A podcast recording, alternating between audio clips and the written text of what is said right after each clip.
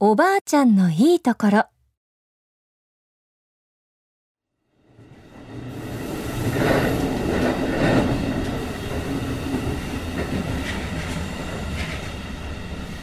電車の向こう側に座っている優しそうなおばあさんを見て、今日も思った。あんなおばあちゃんがよかったな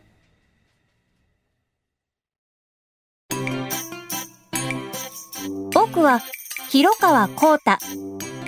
7歳。僕の名前はおばあちゃんがつけた。おばあちゃんが呼びやすい名前がいい。そうだ。こうた。ってすごく適当に決めたんだ。ほら、他にもいい名前なんてたくさんあるよ。そのせいで、名前の由来を学校で言うときにみんなに笑われたんだ。泣きたいよ。おばあちゃんは73歳で魔女みたいなんだ。ひ、ひって笑うんだから。おばあちゃんなんて、いいところ一つもない。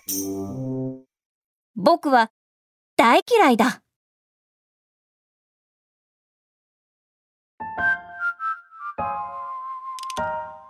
ある日、おばあちゃんが階段から落ちて足を骨折した。学校が終わって花人くんと遊ぼうとしたら、ママに怒られた。小学校時代は短いのだから遊ばせてくれ。病院へ行くと、おばあちゃんは寝ていた。僕も寝たいなと思って、おばあちゃんの寝ているベッドの下にお布団を敷いた。あんたおかしいんじゃないの？ママに言われたけど、意外に気持ちよい。でも、絶対におばあちゃんが隣だからってことはないぞ。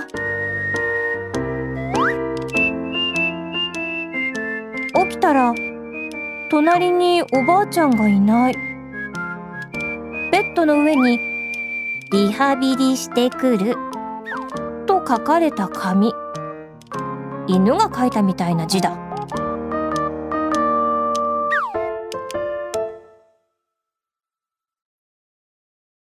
リハビリ室に行ってみた。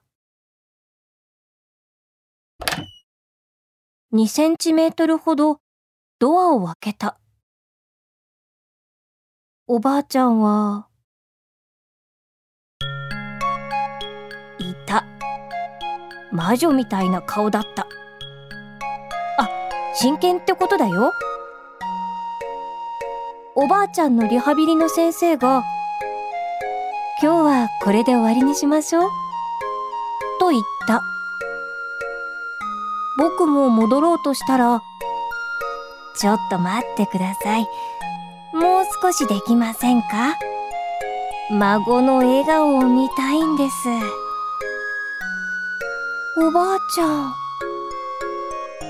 びっくりした。おばあちゃんからそんな言葉が出るなんて思わなかった。すると、こうた、なぜいるの？驚きすぎてドアを全開してしまった。え？い、いや、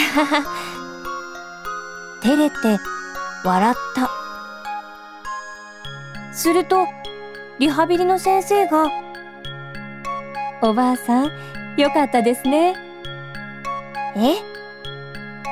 だってお孫さん笑顔ですもの。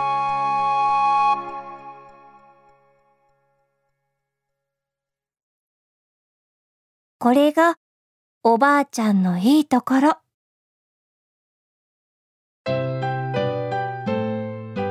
僕にもいいところあるよ。僕は分かったんだ。誰にでもいいところがあるってこと。そしてそのいいところが人間のつながりを作ってそれが心の触れ合いを生み出しているんだと。僕、おばあちゃんをちょっぴり好きになったよ。おしまい。